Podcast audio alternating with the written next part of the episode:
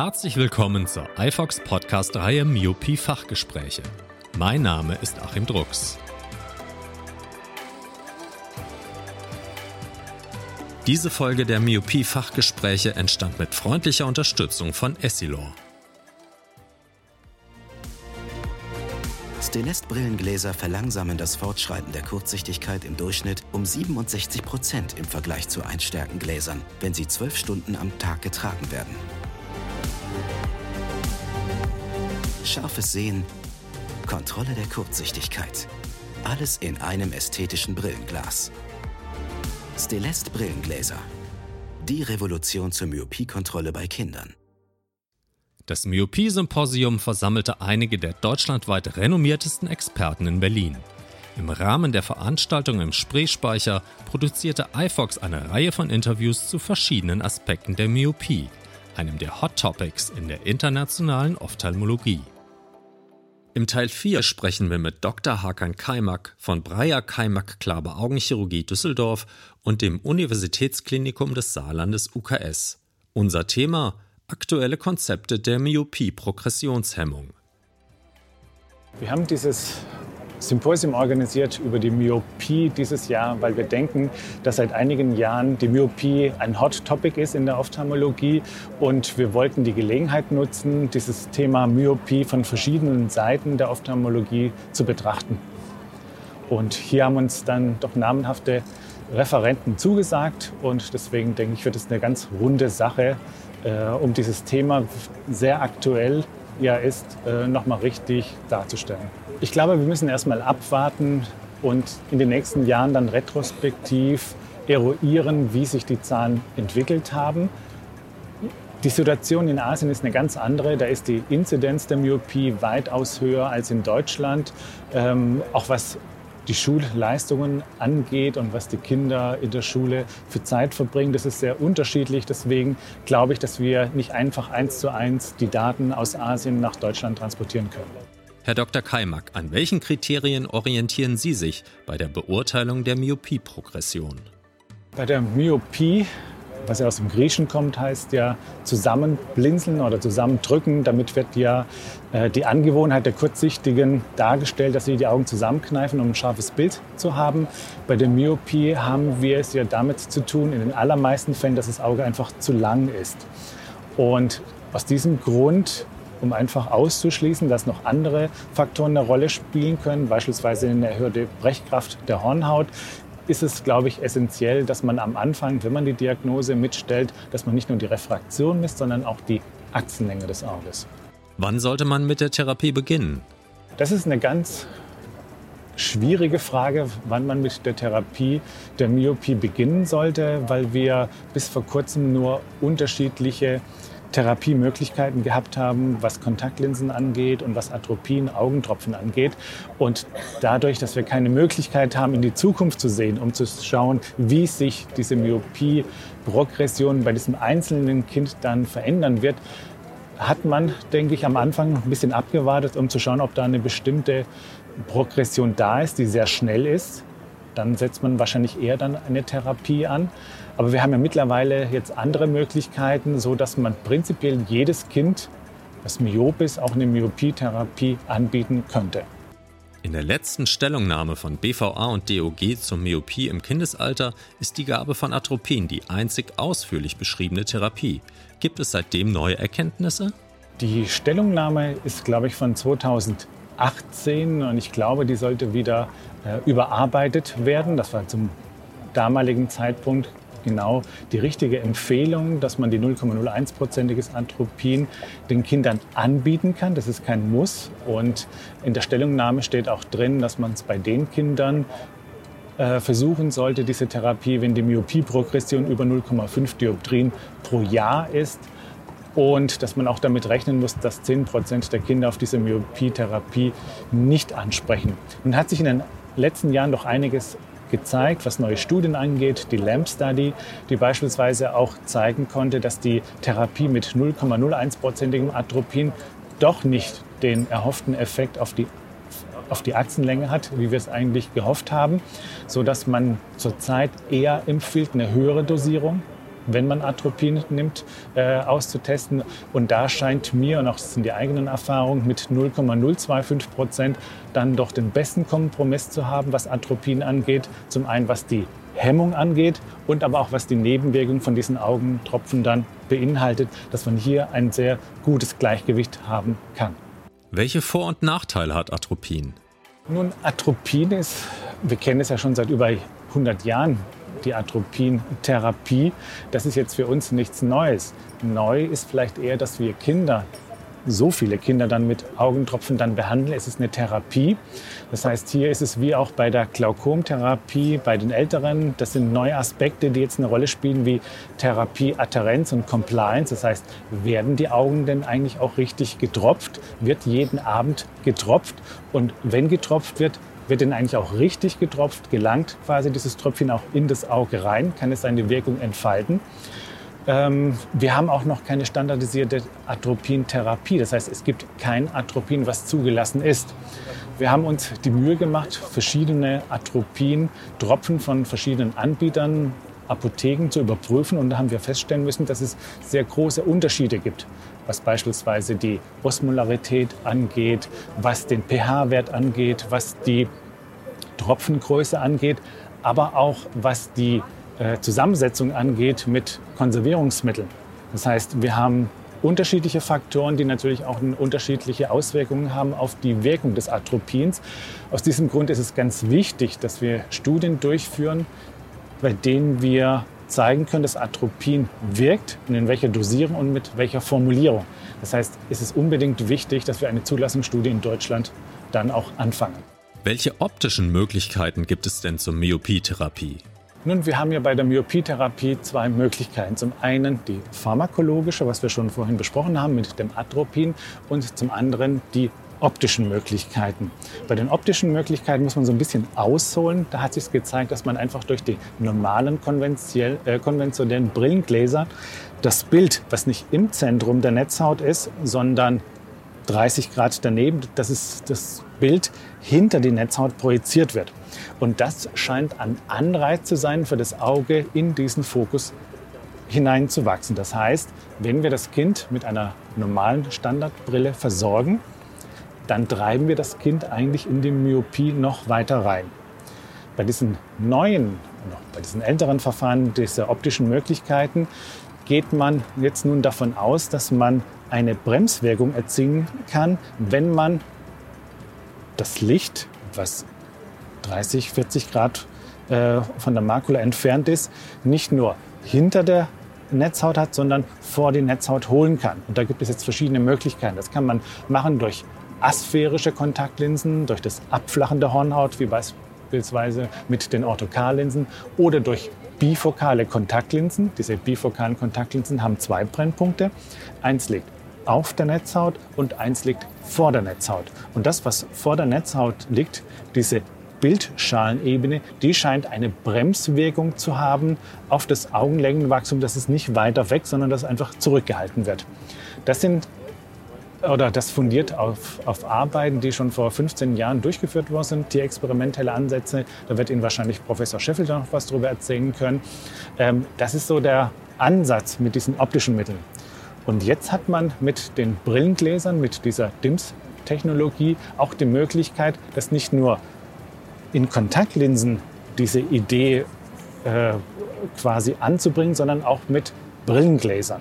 Und das hat natürlich jetzt den großen Vorteil, dass man das Kindern, auch sehr jungen Kindern anbieten kann. Weil Kontaktlinsen bei sehr jungen Kindern ist dann doch sehr schwierig, bei den fünf- oder sechsjährigen. Ich glaube, das Ganze macht, was die Kontaktlinsen angeht, so bei zehn- oder zwölfjährigen dann Sinn. Da hat sich auch herausgestellt, dass die Mädchen doch ein bisschen ja, motivierter sind und auch ein bisschen geschickter sind, was Kontaktlinsen angeht, als die Jungs. Die hängen da so ein bisschen hinterher, aber die holen das dann auch später wieder nach. Und bei den äh, Brillengläsern ist es natürlich so, das Kind setzt die Brille auf, die Myopie ist äh, korrigiert und gleichzeitig haben wir noch diesen Schutzeffekt drin, was die Studienlage jetzt äh, zeigt, dass das Augenlängenwachstum nicht so schnell voranschreitet, wenn man sich die Studienergebnisse richtig anschaut, dann ist es sogar so, dass das normale Augenwachstum durch diese Brillengläser wieder erreicht wird. Diese Brillengläser ermöglichen es, finde ich, dass man jedem Kind, das myop ist, diese Brillengläser verschreiben kann. Ähm, man kann damit nichts falsch machen, weil sie keine Nebenwirkungen haben. Ähm, und wir wissen ja auch nicht, welches Kind jetzt schnell eine Progression haben wird, so dass man jedem Kind, das myop ist, die Brillengläser verschreiben kann. Man kann sogar oder könnte sogar noch weiter gehen, wenn man irgendwann in näherer Zukunft dann weiß, wie die Risikofaktoren bei dem Kind sind. Wenn es fünf oder sechs Jahre alt ist, wenn es noch gar nicht kurzsichtig ist, aber ich weiß dann von der Achsenlänge, von der Refraktion, von den Lesegewohnheiten, auch, dass wenn beide Elternteile kurzsichtig sind, dass man diesem Kind schon auch eine Brille, eine Plano-Brille geben könnte mit diesen DIMS-Technologie, um zu verhindern, dass es kurzsichtig wird. Aber das ist noch ein bisschen Zukunftsmusik. Bis zu welchem Alter sollten die Brillen mit DIMS-Gläsern denn getragen werden?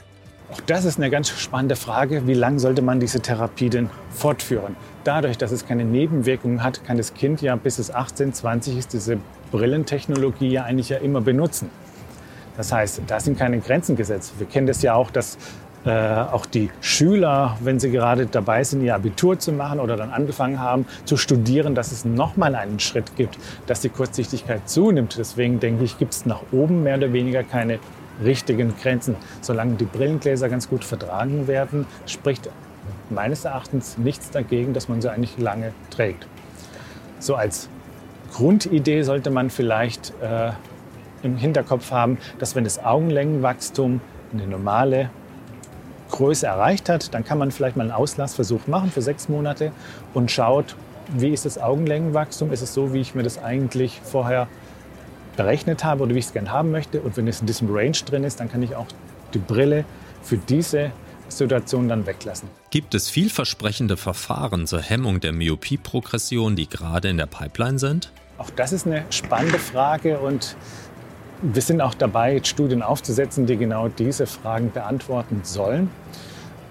Man kann, glaube ich, erstmal sagen, dass es wahrscheinlich zwei unterschiedliche Konzepte sind, wie diese Myopie-Progression gehemmt wird, das pharmakologische und das optische. Es kann natürlich schon sein, dass beides sich ergänzen. Das wissen wir noch nicht richtig. Es gibt einige Studien, die sagen, es bringt was, wenn man es kombiniert. Andere Studien sagen, es bringt nicht so viel, wenn man es kombiniert. Ich glaube, wenn wir ein Kind haben, das die Brillengläser gut verträgt, dann kann man wahrscheinlich, auch wenn es mal Kontaktlinsen haben möchte, weil es eigentlich das optische Prinzip das gleiche ist, auch diese Kontaktlinsen dann empfehlen. Ich glaube aber eher, wenn diese DIMS-Technologie mit der Brille nicht funktioniert, dann werden die Kontaktlinsen auch nicht funktionieren, weil wir müssen einfach davon ausgehen, dass 10 Prozent der Kinder Non-Responder sind. Eine Kombinationstherapie macht meines Erachtens wahrscheinlich erst dann Sinn. Wir haben ja jetzt von den Studien gehört, dass die Reduktion mit diesen Brillengläsern bei 60 Prozent liegt. Und man denkt, naja, das sind ja noch 40 Prozent übrig, da hauen wir noch das Atropin rein. Wir haben uns äh, die Mühe gemacht oder die Arbeit gemacht, mal zum Berechnen aus der Literatur und aus eigenen Forschungsergebnissen, wie eigentlich das normale Augenwachstum ist. Und wir haben festgestellt, dass diese 60-prozentige Reduktion das zwar nicht auf Null bringt, aber genau auf diese Höhe bringt, dass das Auge normal wächst. Das heißt, wir können vielleicht gar nicht noch diese 40 Prozent reduzieren, weil das Auge eigentlich schon ganz normal wächst. Deswegen macht bei diesen Kindern wahrscheinlich eine Kombinationstherapie keinen Sinn. Es macht nur dann Sinn, wenn es, und da haben wir so eine Range vorgeschlagen von 25 Prozent, wenn es über diesen 25 Prozent vom normalen Augenwachstum liegt, dass man erst dann an eine Kombinationstherapie dann denkt. Wie sieht aktuell ein gutes Myopie-Management aus? Das Myopie-Management, beinhaltet, denke ich, verschiedene Faktoren. Das fängt an bei der Aufklärung. Bei der Aufklärung in den Schulen, es fängt an bei den Aufklärungen der Eltern. Beispielsweise Patienten, die eine LASIK bekommen haben, um ihre Myopie weg gelasert zu bekommen. Das funktioniert ja alles ganz gut. Aber was man nicht vergessen kann oder sollte, ist, dass, die, dass diese Patienten, dass diese Erwachsenen ja immer noch kurzsichtig sind, anatomisch gesehen. Sie brauchen zwar keine Brille mehr, aber sie sind anatomisch kurzsichtig. Das heißt, hier muss einfach darüber aufgeklärt werden, dass die Risiken, was wir mit Myopie haben, Myopie-Management, dass diese Augen diese Gefahren noch weiterhin tragen dass diejenigen, die kurzsichtig sind, natürlich, wenn sie Kinder haben, ein höheres Risiko haben, die Kinder, dass sie auch kurzsichtig werden. Das sollte vielleicht den Eltern dann auch gesagt werden, dass sie dann auch die Kinder viel besser oder öfters dann kontrollieren lassen, ob diese Myopie bei diesen Kindern beginnt oder nicht. Es gehört routinemäßig eine ganz normale Untersuchung dazu, was die Optik angeht. Ähm, und aber auch, ob das Kind eine Brille braucht oder nicht. Und das gibt es ein ganz einfaches Maß. Wenn das Kind ohne Brille äh, schlechter sieht als 0,8, dann ist schon mal in den jüngeren Jahren vor der Einstellung schon ähm, so ein Risiko da, dass das Kind kurzsichtig ist und das sollte man dann überprüfen. Und zum Myopie-Management gehört, wie gesagt, die Aufklärung, dann auch dieses Anbieten von den verschiedenen Möglichkeiten, was wir haben, dass wir ganz individuell auf das Kind eingehen können, dass wir das Beste für das Kind an Therapie anbieten können, dass wir das Kind auch begleiten, auch die Eltern, dass wir über diese Therapieadherenz und auch Compliance sprechen. Das ist ganz wichtig, dass die Eltern das auch verstehen, das heißt, diese Brille beispielsweise, die muss ja dann auch eine bestimmte Zeit dann auch aufgesetzt werden. Oder auch die Augentropfen, die müssen in das Auge rein, damit sie wirken können. Und auch die Kontaktlinsen müssen auch getragen werden, damit sie wirken können. Und das ist, glaube ich, äh, dieses Gesamtpaket, was man den Eltern, den Kindern halt in diesem Gespräch in der Sprechstunde mitgeben sollte. Es geht erstmal um die Aufklärung, dass wir Möglichkeiten haben, die Kinder zu therapieren. Das ist ja auch eine, wirklich eine Therapie, die man durchführt. Man greift dann auch in das Augenwachstum ein. Man kann es aktiv durchführen, dass man sich einfach klar wird, dass es diese Möglichkeiten gibt und dass man auch diese Möglichkeiten nutzen sollte und auch anbieten sollte. Ich glaube, dass, dass es einfach mehr oder weniger doch problemlos geht, ohne dass wir da größere Komplikationen oder Nebenwirkungen in Kauf nehmen müssen. Das heißt, einfach dieses Bewusstsein zu schaffen, und nicht einfach zu sagen, das Kind ist kurzsichtig, gibt es eine Brille und tschüss, sondern einfach sich wirklich mit dem Kind, der Refraktion, der Achsellänge aktiv auseinanderzusetzen und zu sagen, okay, hat das Kind ein Risiko, noch stärker kurzsichtig zu werden oder nicht? Einfach sich Zeit nehmen für das Kind und auch die Eltern und dieses Gespräch zu führen. Ich glaube, das ist ganz entscheidend. In welchen Bereichen erwarten Sie in den nächsten Jahren neue Erkenntnisse? Ich glaube, mit dem, was wir zurzeit haben an neuen Erkenntnissen, das müssen wir erstmal richtig verarbeiten und auch richtig in die Praxis umsetzen. Ich glaube, da haben wir schon viel Arbeit vor uns. Was, glaube ich, noch ein bisschen optimiert werden kann, sind die Atropin-Augentropfen. Ich sehe da schon ein ganz gutes Potenzial, dass man die richtige Formulierung findet, damit die auch alltagstauglich sind und für auch jeden dann äh, zugänglich sind und dass man damit auch die besten Ergebnisse dann haben kann, auch was Sie gefragt haben mit Kombinationstherapien. Auch das ist etwas, was wir in Studien dann sehen werden. Was die Brillentechnologie angeht, ich glaube, das System, was erreicht werden muss, das ist jetzt klar. Und jetzt muss einfach noch geschaut werden, inwieweit man vielleicht was an der Brillenoptik noch ändern kann. Ob es auch Brillengläser geben wird, die beispielsweise getönt sind, dass die Kinder, wenn sie draußen sind, dass sie vielleicht nicht geblendet sind von der Brille. Ich glaube, das sind so Kleinigkeiten, die noch kommen werden. Und dann verfolgen wir ja auch die Studien, auch die Wissenschaft, äh, die Grundlagenforschung. Und da ist es natürlich immer wichtig, dass was dort gefunden wird, inwieweit wir das in die Klinik dann umsetzen können. Das heißt, es bleibt, glaube ich, weiterhin spannend. Herzlichen Dank für dieses spannende und informative Gespräch. Freuen Sie sich auf die nächsten Teile der Myopie-Fachgespräche demnächst hier bei iFox.